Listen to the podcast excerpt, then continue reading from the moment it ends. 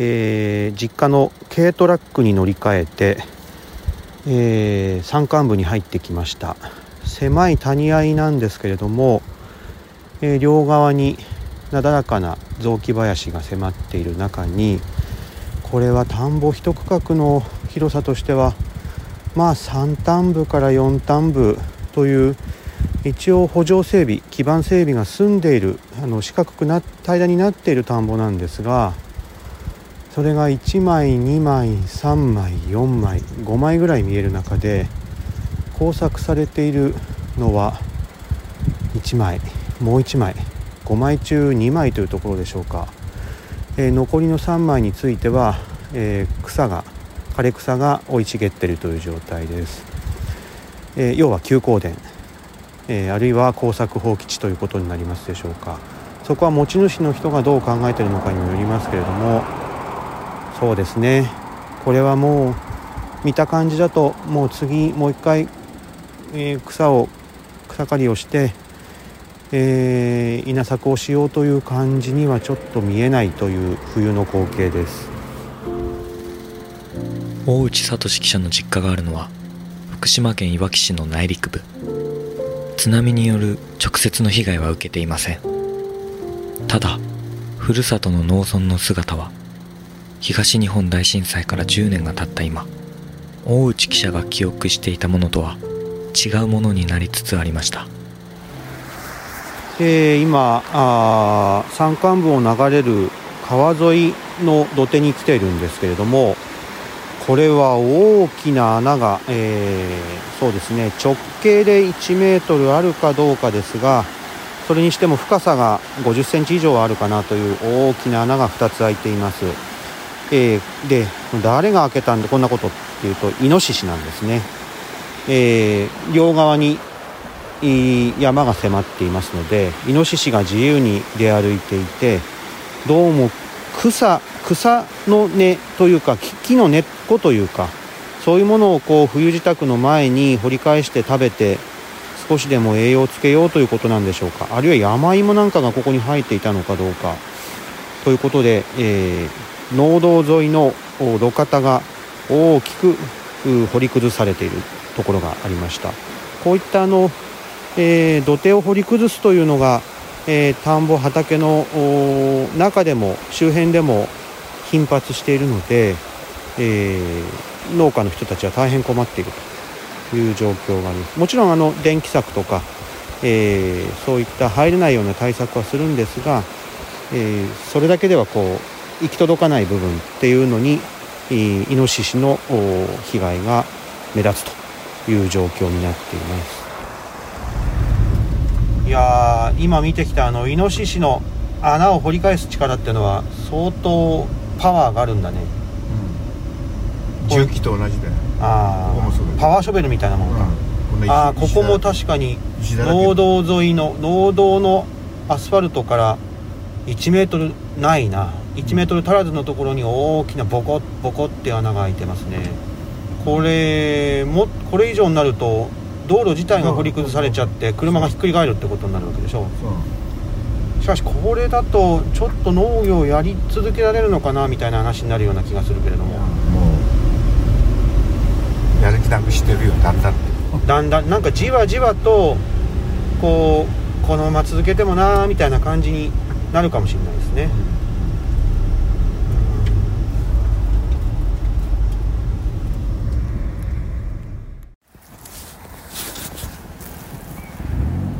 えー、実家が所有している田んぼの1枚のところに来ていますが、えー、杉林雑木林が迫る田んぼなんですけれどもこれで1枚で3田んぼぐらいはあるんでしょうかね。うん、あのこの田んぼに昨年末ですね2020年、えー、秋に11月ぐらいにあのちょっと草刈りのお手伝いをしに入っていたら、えー、子供のイノシシが3頭田んぼの中に入ってきまして、えー、こちらで作業しているのに音を立てているのにあんまり怖がらずに近くで餌探しをしていたという状況に出くわしましたそれでまあ「おい!」って声かけると、まあ、気が付いて逃げ出したという形なんですがもちろん田んぼの周りには鉄の柵をしているんですが柵の、まあ、網の目を、まあ、くぐれるぐらいのちっちゃな子供のイノシシだったので、まあ、ウリ棒というにはちょっと小さかあの大きかったんですが、えーそうですね。あの鉄の柵の間を抜けて出入りしていたというのを発見したという状況でした。荒れた姿が目立つ田畑。進む過疎。父の義弘さんはふるさとの未来を案じています。前から言ってる通りあの子供とか孫の将来っていうのはお前らを中心にあのどこに住んでいようとそちらのあの考えでうまくやっていってくれると思うけども幸せになってくれると思うけどただこの生まれ育って今またあの80近くなってからまたここにそのふるさとに戻って農業を中心に毎日生活してるわけなんだけどこのこの地域のね、えー将来に対してすごくなんていうかなあの心配だね。つまり自然を農業をあるいは風景だとかそういうのをなんなんとか生きがいのある生きて楽しくなるようなあのふるさとっていうかな故郷っていうかそういうのを維持するためにもっとみんな若い人を中心にあの知恵を働かせて、まあし幸せなっていうか豊かな美しいふるさとをた再建してほしいなと新しい未来を作ってほしいっていうことは俺なんかできなかっただけにね。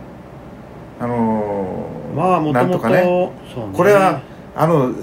全国的に見てもあのどこでもこの、えーふるふるさととかあの地域の自然が破壊されたりして荒廃化が進んでる。若い人がいなくなってくるっていう。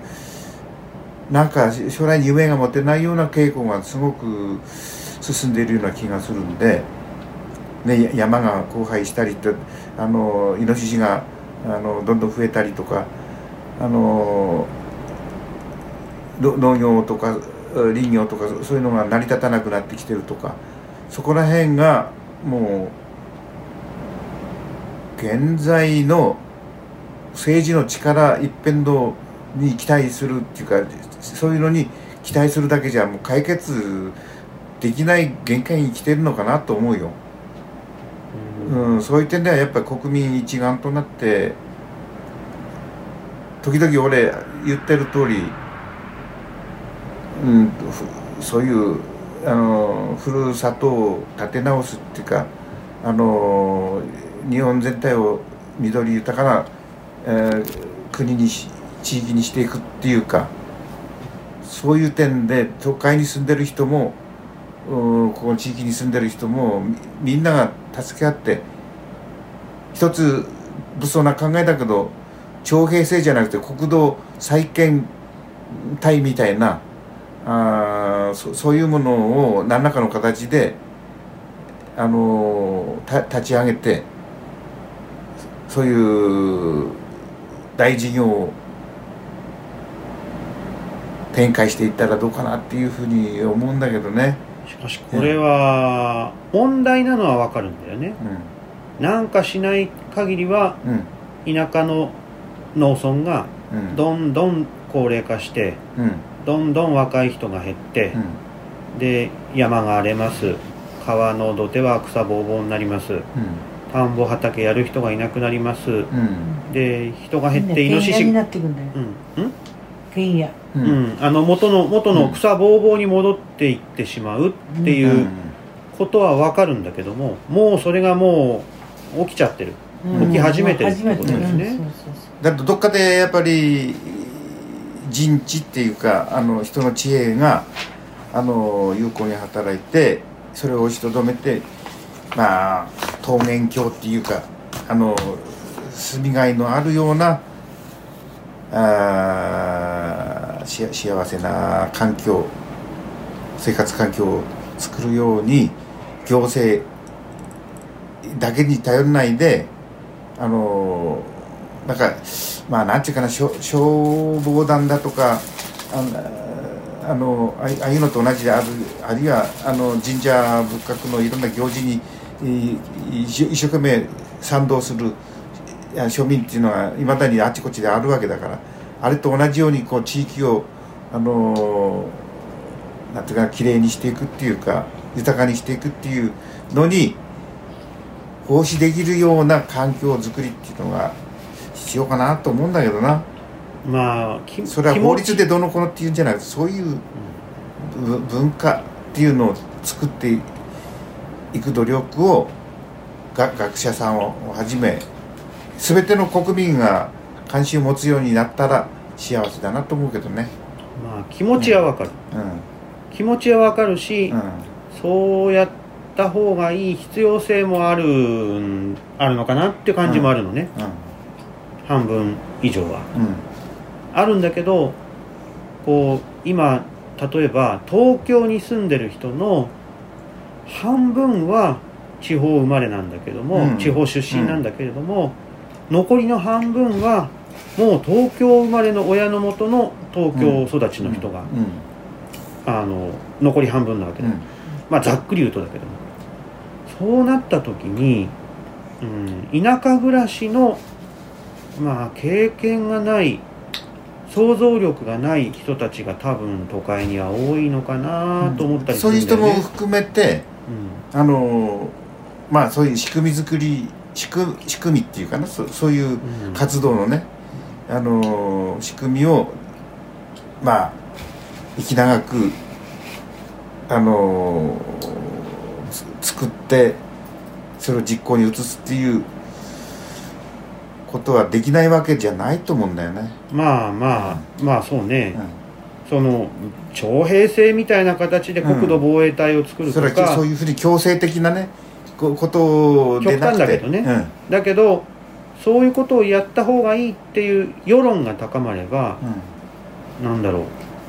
う。それに協力したした人にはそれなりの報酬もある程度やるとか、あるいは魅こ力がないとうん、あの協力しない人にはなんかあ協力税金かね税金みたいなのがね。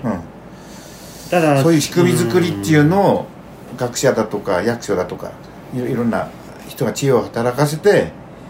作ったらなそれは一朝一夕にできないけどもうん。可能なのかなと夢は叶えられるかなっていう気はするんだけどね。まあ、ん。あのなんとなく俺も田舎の出身だから分かるんだけども、うんその田舎出身の人で東京に出ちゃった人も田舎が嫌で出た人もいれば、うん。今は都会で仕事してるけども本当は田舎に暮らしもしたいいいんだけどなと思う人もいるよね。あとは都会に生まれ育った人でもうんうん。別に都会にずっといたいとは思ってないというか、うん。田舎もいいなって憧れてる人はいるだろうね。いやいるんだよね。そのか数パーセンテージはいろいろだと思うけどうんどっかやっぱりし自然豊かな自然っていうのは誰もがあのなんていうかなよ喜ぶよね。あの期待してるよね、だ都会の高層マンションの上にずっと朝から晩まで、ね、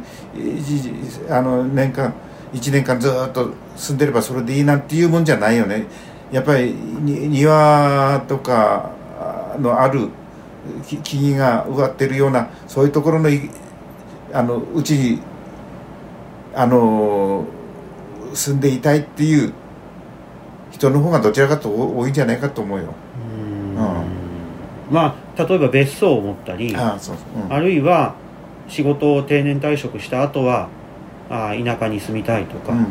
移り住みたいっていう人はいると出思う身地は別にして結構それは結構いると思うよね。うん。うん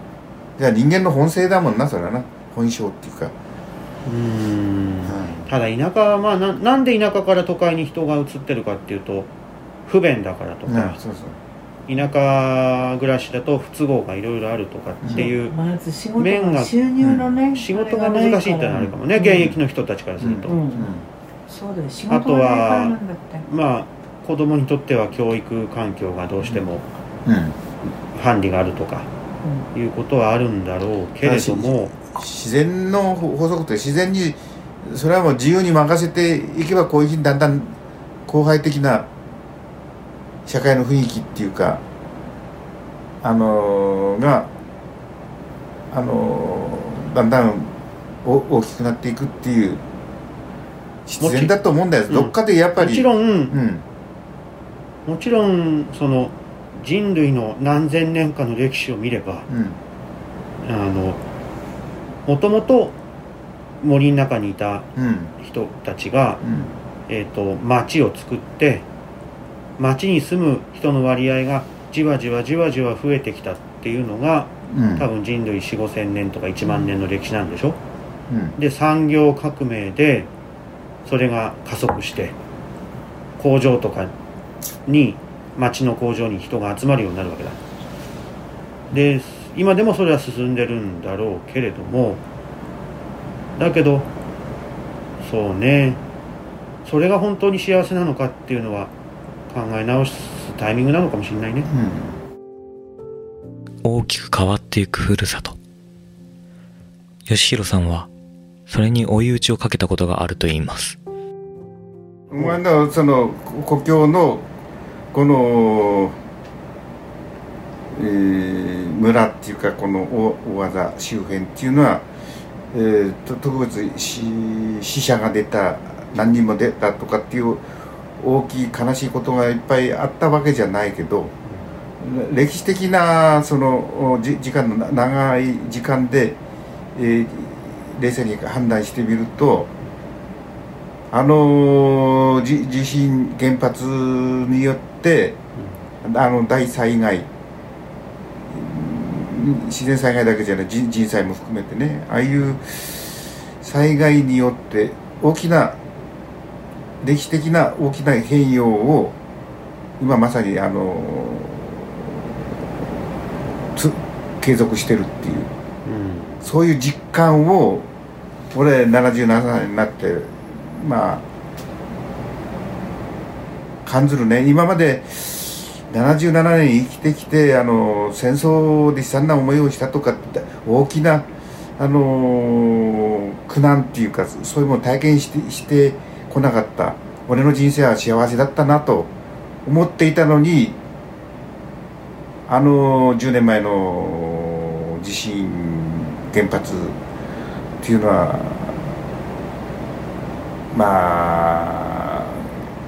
大きな衝撃だね。ただ今度それに今度去年からのコロコロナのねこの大被害っていうかこれが追い打ちをかけてる。あの俺俺なんかの人生の最後の段階になってからああいうものが降って湧いてきたっていうのは何の医学かなっていうふうに実感してるよ俺。なん何の因因果かな？果か。うん。別に悪いことしたから災害が起きたわけではないけども。これが人生っていうものかなとねうん。思うっていうか。うん。まあ70年80年っていうのは人の一生だよね、うん。長い時間だようん。ね、昭和18年生まれだから、うん。うんってことは戦争の記憶はないよね。戦中。少しあるよ。うん。その物心ついた頃っていうことかな。うん。あのー。いや2歳ぐらいだと記憶ないんじゃないの？あるか。うん。かろうじてあることがある、太太平洋戦争の最終段階ではここで言うと日立あたりが艦砲射撃を受けてアメリカ軍のね、昭和20年はそうだね。うん、その頃ううちの中の障子がバリバリバリバリっていうあの振動する音あれ23歳の頃だったと思うけど恐怖感を持ってあれしてたよ、ほううん。それは記憶なんだからよっぽどの恐怖だよねそれは。たそう。だって日頃味わえないうん。あの振動音だからね。しかしそれ以来ということかねそうそういう震こと災というのは。ねうんこの段階になってからねここんなことっていうのはまたこれ特にコロナがこのままで収まってくれればまだ幸せだけどこれからどうなるかも分かんないっていう、という意味ではまあこの人生っていうのは10年。う2つ大きな出来事が今回のコロナも含めて起きてると。ん、そう。いずれこれ長い長い歴史の中で見ればコロナも戦争も人人類の知恵で克服できると思うんだよなこれはな。はい。それは何それはだから今に生きる人類人々っていうのはみんな幸せだと思うんだよ。だからなんていうか、えー寿命も8090っていうふうにだんだん上がってきてるし昔みたいによ40か50が寿命だなっていう時代とは違うんで人生はそれぞれ謳歌してると思うんだけどだけどなんか危うい感じはするねまだね以前からひたひたと進んでいた過疎化、高齢化。震災による変化はすでに起きていたことへの追い打ちだったのかもしれません。ふるさとはただ衰えゆくのか、それとも。次回は津波の被害が直撃した港町を巡ります。